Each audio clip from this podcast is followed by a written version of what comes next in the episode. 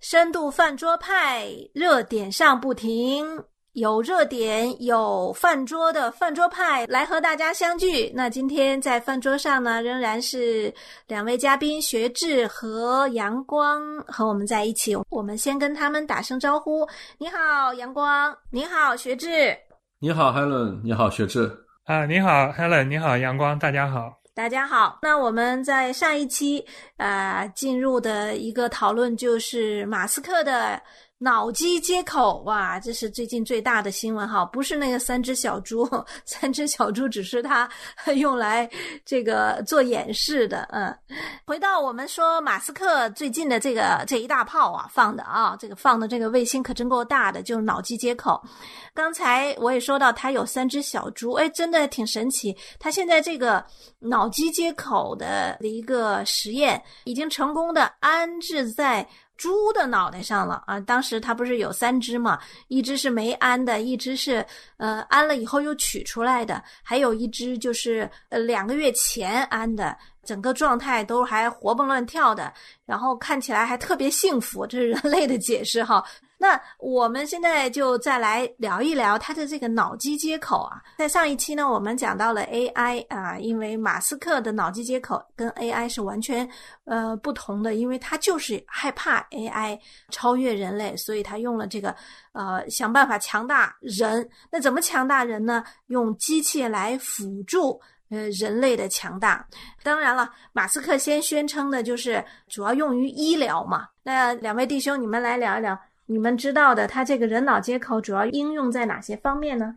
啊，它这个医疗上面的应用确实是非常非常广。大家实际上都知道，就是除了，比如像因为战争受伤的这些伤兵，他就是缺胳膊断腿啊，他们需要有机械臂。那有如果有脑机接口的话，他那个机械臂真的就是完全是像人自身的手手臂和腿这样，就是方便灵活，生活自理就没有问题。那实际上就更多的，比如像就是失明的人士。失聪的人士，他们以前完全看不见、听不到的，因因为有的脑机接口，实际上就是说，他有可能重新再能看见、再能听见，这些都是真的是了不起的一个贡献。就是说，让很多残障人士重新回归社会，让他们不再因为自己的残障，就是影响到他们的生理、心理的健康，这些都是非常重要的，对整个社会的贡献也都是非常积极正面的。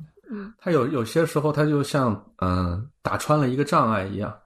呃，最近我周围有亲人呃 stroke 就是中风，然后愈后呢，可能就总是觉得走路啊，呃拿东西啊，他没有那么利索。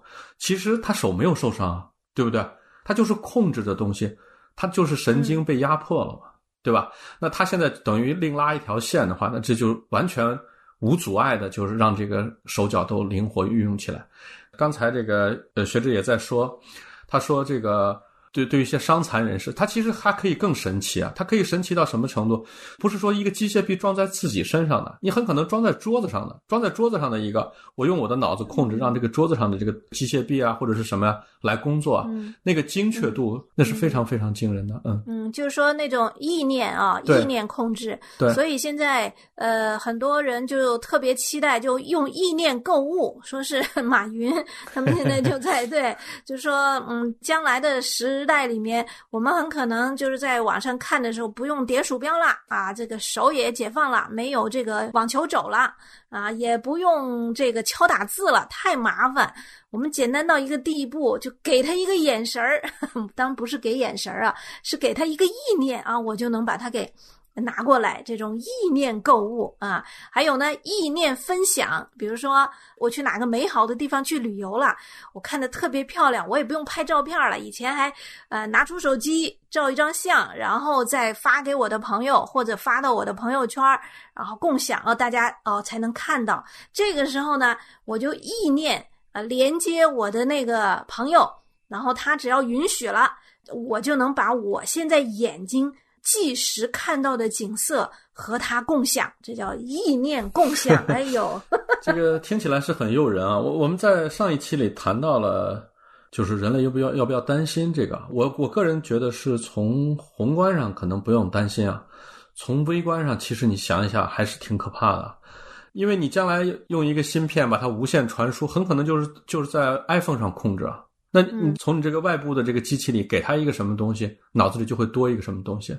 那人很可能就会被另外的人控制，或者会被另外的东西控制。呃，我们知道人的意志被控制以后是挺可怕的一件事情，比如说酒精，比如说毒品，比如说呃一些不好的意识，都是很可怕的一件事情。如果被一个呃，刚才你尤其你刚才说的马云，说的我这个后脊梁都有点发凉，我就一定要让商业走开，就是一定要让他们走开，因为这已经到了什么程度？我记得我看过一个资料哈，说呃，在战地医院，在一些。呃，西医刚刚开始发展的时候，手术刚刚开始的时候，造成死亡或者造成失败，很大程度上和手术本身的关系不大，和感染的关系非常的大。就是如果说我们把人的脑子允许一个东西介入了，就相当于我们已经就就就敞开了。在这个敞开的时候，呃，病菌也好，呃，我不想要的东西也好，我弄不清这东西是不是我不要的，或者说是。呃，我我我没法做到完全隔离的时候，那人被感染，人的大脑被感染的这种概率就会大大的提高。对，这个就像就是之前电脑的病毒一样，电脑出现以后，对人类来讲是一个解放。所以在电脑之前，比如像人要写一篇文章要打字，打错了你要涂改页，重新回头再来改。那有了电脑以后，确实各方面很方便，而且互相之间的联系通过电邮啊什么，确实非常方便。但是。同时也确实就有了病毒，电脑病毒出来了，你这整台电脑都没法用。那以后，比如像要是真的人机接口了以后，真的要是有病毒入侵，那这这个这个人都要出问题了。对啊，你要说电脑电脑有得了病，我大不了不用这台电脑。但是人脑要是 得了病怎么办？嗯，我不要这个人脑。所以这就牵扯到很多人就开始说，其实这就牵扯到很多伦理问题了，因为到底是谁来使用它？就是这个给我安的这个是谁？呃，然后呢，能够读取这个信息的又是谁？谁给这个权限来啊，让我可以分享它？还是我自己掌握这些？你这些就很难说了。其实我我当时听到这个脑机接口，对我最有兴趣的是，他说，嗯，以后啊，就是这个知识的扩容啊。你想，我们学个外语，你想我们学个知识，花一辈子都还对，都还不见得记得住。哇，这个说以后这个芯片只要往脑门上一放啊，然后你你那个百科全书哗哗哗，我就能进到你脑子里。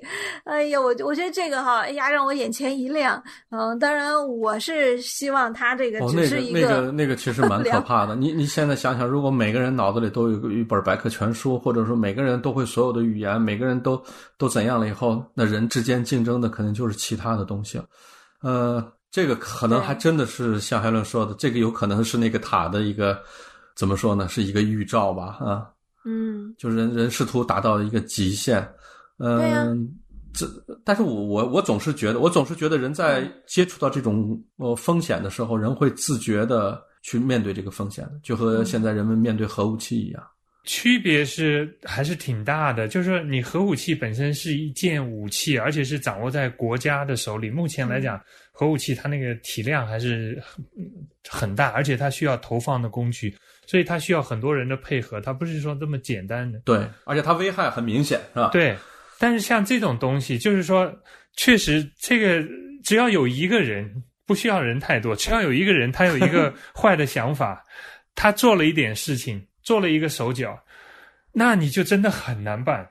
所以我觉得一定要让商业走开，就说如果做也是和核武器的管控级别一样。但是今天这个社会，你说有一件呃发明或者创造让商业走开，不可能的，因为整个是商业在背后推动的呀。对，商业驱力，对它那个趋利性，趋利性产生了创新的能力呀，所以是不可能。所以在伦理上一定不能排除这个商业上面的这个趋利性。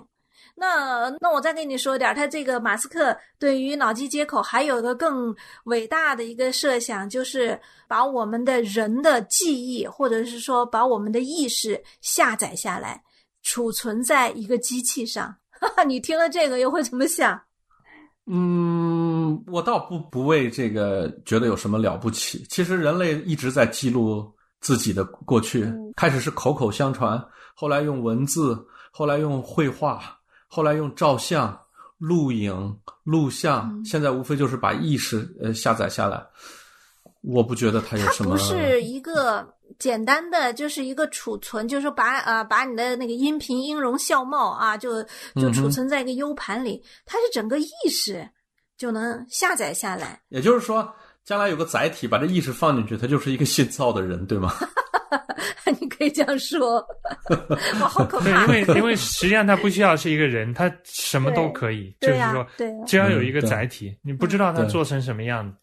就是说，它里面有这样的一个内容，嗯，所以这些就是说，已经离开了当初神造人的那个时候，就是说，神是说要照着我们的形象，按照我们的样式造人，就是哦，那这个这个真的是有点不一样。他是说，呃，他要存下来的不是你的言语，也不是你的思想，嗯，不是你的这些。其实我们说的什么一点，他应该是把灵存下来了，就是说。他要留下来记忆，他要当落下来的，应该不是你的，呃，不仅仅是你的思想、你的、你的话语、你的、你的样式，对吧？嗯，其实是把你的灵魂要怎么说，要记载下来，对吗？嗯，这可是上帝的工作，这可真的是上帝的工作。嗯，因为你知道我们在圣经中看到有很多，因为我们最近在在学这方面的一些经文，比如说赶鬼啊，我们我们就好好的要问了一个问题：到底鬼是什么？嗯，对，后来就发现。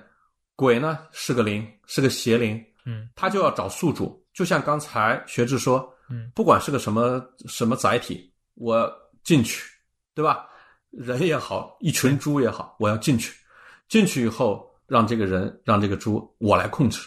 对，就是脑机接口，就给这样的一种可能性，真是就提供一个现实的依据，就是说，将来的人他是有这样的一个技术上的。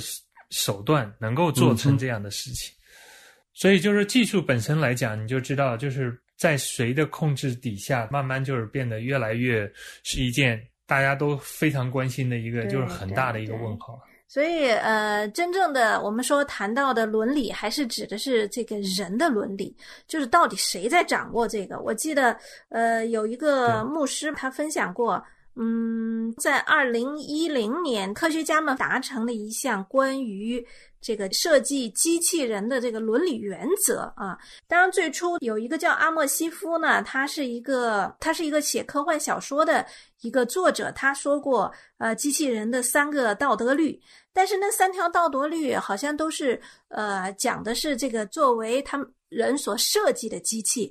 到二零一零年的时候。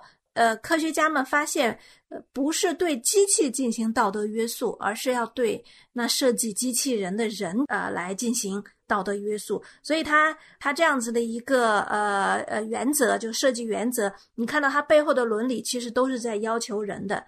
他说，机器人设计若不是因国家安全，绝不可唯一目的是杀人或伤人。啊，第二个就是人类，而不是机器人。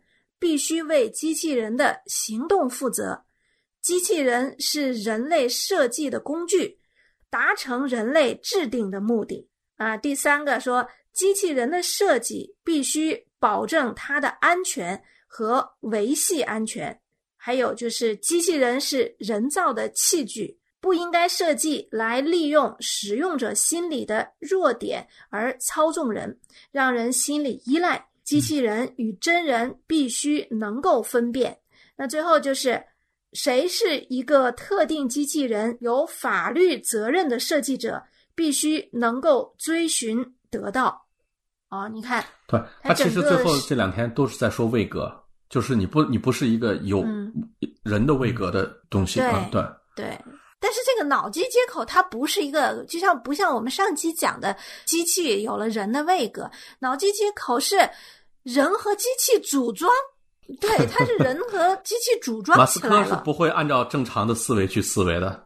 怎么说呢？我就觉得，呃，其实你从，呃，人类在科技的发展上，其实是有一些伦理的线的。比如说克隆人，对吧？对。比如说我们上次，呃，我们谈到的一些关于人体的一些实验，对吧？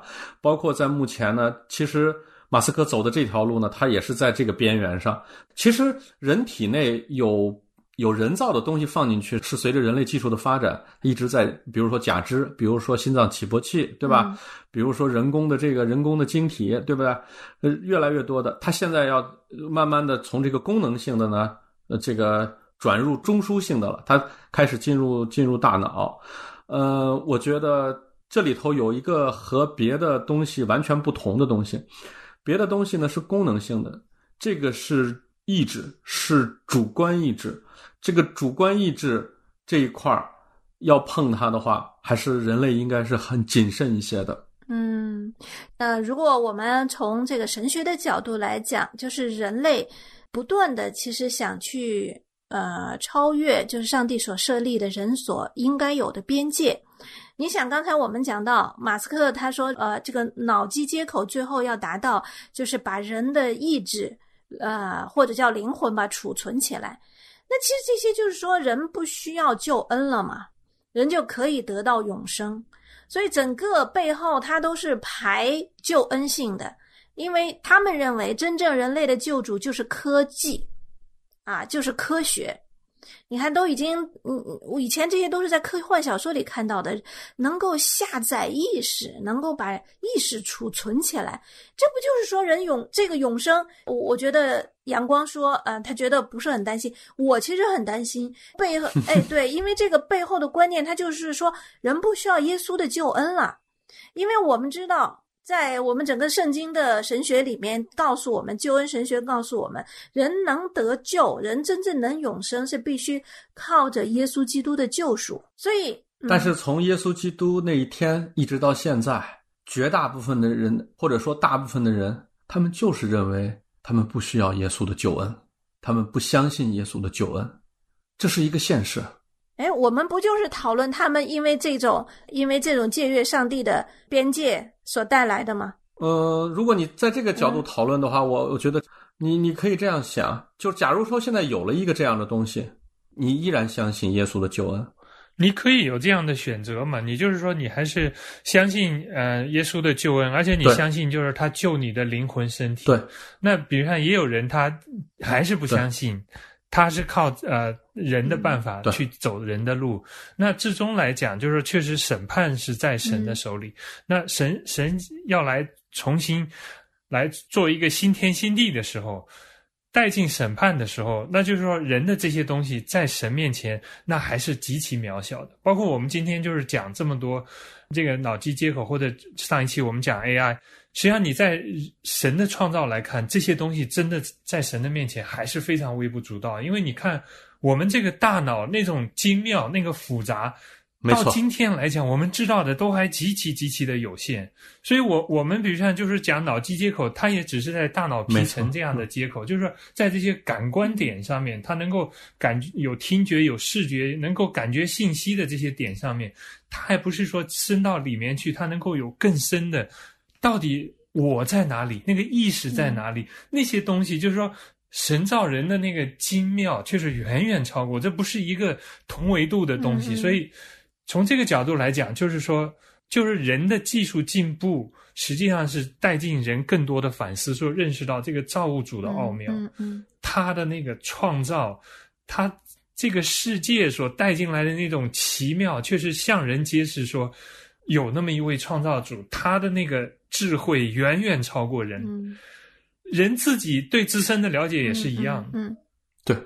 哈乐刚才说担心，其实我觉得，如果呃，如果把你这个担心挖出来的话，它应该是，如果真的人的意识可以储存，人的主观意志可以储存的话，可能会有更多的人以此为借口，认为嗯永生就已经找到，就没有必要再去相信，呃，救主耶稣的赐予的永生。实际上，我们的主从开始一直到现在，他都是把他的救恩放在一个你必须信的，就是让你看不着的，他就不让你看着，他就要让你去凭着信心去信，而不是说，呃，他给你就就让你就是未见的，说说实话，真的是未见的。嗯、可见的东西，他不觉得呃是有什么可宝贵的，他认为未见了，就是说，呃，你看到一个东西，你去相信了，那些没有看到这个东西就相信的人就不显得宝贵了。呃，我觉得你看，呃，一那天我就在想这句话，主耶稣在十字架上，他给上帝说：“他说父啊，请饶恕他们，他们所做的，他们不晓得。”我我后来就问了一句话：“他们不晓得什么啊？”我们一般会说啊，他们不晓得我是你的儿子，或者我是上帝的儿子。那你要是想显示出来这个，其实不难。他他只要演示一两个神迹，呃，他们就会知道他是神的儿子。那他到底是说他们不知道什么？我觉得还是就刚才学着说，他们不知道救恩这件事，他们不知道他死是为他们，这个他是没法向他们展示的，他们只能用生命去体会的。所以我觉得，包括我们也是试一直试图向向人展示神的救恩，其实是永远都有反驳你的东西，永远都有啊站在你对面，而且能站得貌似能站得住的东西，这才让救恩显得宝贵，让信神的救恩的人他的信心就显得宝贵。当然，你可以从这个角度理解。其实，我想，我想阐述的是，呃，人类对科学有瘾的。没错，没错，没错，没错，没错，没错，没错。我我的意思说。当一个呃科学家也好，或怎么样也好，他没有一个呃真正的从圣经来的这种价值判断和这个救恩观的话，在科学的领域，在那个科学的大海里游泳，那是会上瘾的，就会 突破。对呀，所以我我刚才讲到，为什么我们一定要讲下载意识啊？这个背后的观念，其实就是我们不需要永生了，它其实带来的就是啊，我都能永生了，因为有这样子的一个。因为永生嘛，这是就像不管信不信神的人，人最大的理想就是盼望我们的生命长度更加长嘛，啊，就能永活嘛。若不是从圣经来看啊，知道永恒不是说只有。那在今世的时间过得最长叫永恒，永恒是另外一个世界，是一个神的世界。对，它是没有时间限制。对，如果不从圣圣经角度讲，我们人天然的凭着我们天然的本性，我们设计就是去追求在这个世界看得见的世界去长存。轻松的给你说一点，你不担心了。你你养狗的时候，你有没有看到有时候狗经常会追它自己的尾巴，在那转着圈儿追，就是它。这人经常干这样的事，你不奇怪？他跟他追一追就不追了，追一追就不追了。可是我们泛舟派不就是要把他们，呃，为什么要追他们？这种很搞笑的 这种，或者说他们那种很对、很很无意义的这种行为揭露出来嘛？对，在这种很无意义的这些呃这些行为面前，呃，我们相信主耶稣的救恩，这个信心只要不动摇的话。呃，任何出来的东西，我觉得很很有可能很多东西都能很好的用，嗯，都能很好的用。对，那这就谈到了，那今天这个 AI 时代啊，或者是说我们现在这种呃越来越快速的呃智能发展时代，我们教会来如何应对？嗯，对，教会实际上是需要与时俱进的，因为教会确实就是说需要摸到时代的脉搏，而且是需要在这个时代当中有一个声音，就是说。教会是有从神而来的启示，知道就是说人当站的位置在哪里，所以教会对于这个世界来讲，它有一份责任。比如像刚才海伦讲到基督教的伦理，这个教会来讲是有一个责任，说向人发声的，就是包括比如像现在就是医学的进步很很简单的，就是讲堕胎的问题，那今后的问题很多很多，就是说人到底是什么？基督他做了什么？基督教的哲学到底怎么样来解释今天我们的科技的进步？对于基督教信仰的挑战，这些东西都需要基督徒起来。一方面是就是有坚定的信仰，另外一方面就是说，真的是在这个社会里面有这个社会所能给予你的最好的教育，能够在这个教育的基础上面，能够在这个社会里面发出真的是从神而来的信息。嗯，面对目前这样一个光怪陆离的社会，教会该怎么办？其实，我个人觉得，第一，教会不能回避。现在教会有时候会回避一些事情啊，回避政治。对吧？呃，教会回避现在呃面临的一些很尖锐的问题，我觉得不能回避。你你可以说我讲不明白，我讲不了，我不知该如何应对。我们一起祷告，我们一起在主面前认罪，我们一起求主来启示我们。但是你说我不提，这不这不对的。对我们不能回避，因为不会因为你回避它就不存在，对吗？第二呢，我我个人觉得教育，尤其是信仰教育呢，刚才说到坚定，怎么样的就坚定呢？就是从孩子开始。那我们基督教是是这种以家庭为单位的这种，就是很号召一个家庭一个家庭让他进入进入神的国。就是每次到我们教会，我就看到那些年轻人，我就开心的不得了。那从都是教会长大的小孩来的时候可能三年级、二年级，甚至刚生下来就被抱来的孩子。那长大了以后，他们在教会去服侍的时候，那种自然，那种跟他们不用讲说你要信，你要信就根本不用讲，他完全建立的这样的一个信心。我觉得可能教会真的是要靠这样一代一代的传承来抵御外面的这种。带着商业目的，带着呃，我们上期讲的，为了让你上瘾，人家都是在实验室做了研究的，就带着这种这种这么强的攻击，尤其是以后攻击的这种手段越来越可怕，直接把你脑子里头 放一个东西以后，就坐到这儿就遥控了你了，对吧？所以这些我们只能是求耶稣做我们的主，他在我们心里做主的时候，鬼就进不去。呃，我们呢刚才延展了很多东西，就是对呃 AI 还有脑机接口呢，我们是延展了很多东西。但是呢，真正到它能落实，比如说真的到它能下载意识，它能用意识呃购物这些呀，还有相当长的距离呢。这个到底 AI 还有脑机接口是一个神话，还是一个忽悠，还是一个前景光明的啊产品？我们都还拭目以待，但是呢，我们今天的讨论更多的就是真正的立足于信心啊，救恩是凭着信心，而不是凭着眼界。耶稣基督的救恩是给每一个活生生的他所创造的人的。嗯嗯，我也加两句啊，呃，还有说这个可能还很远，其实我觉得倒不一定。从前面看这几年的速度的话。呃，一个国际象棋大师永远都能战胜深蓝，到任何一款的这个好一点的这个围棋软件，基本上都可以把最好的围棋选手打败，没用几年的时间。但这不一样。嗯，但是不不管他如何强大，我个人是这么认为的：求耶稣在你的心里做主，嗯，就什么都不用担心。好。那我们深度翻桌派呢？对于脑机接口这个话题，我们就暂时聊到这儿。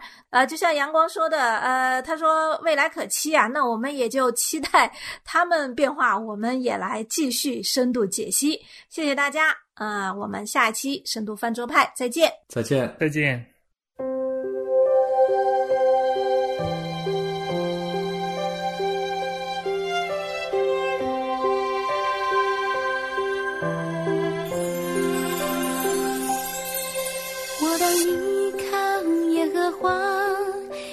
心事微凉，我当依靠耶和华，以他为乐。我当默认依靠他，耐心等候。我当依靠耶和华，我的主，他就将。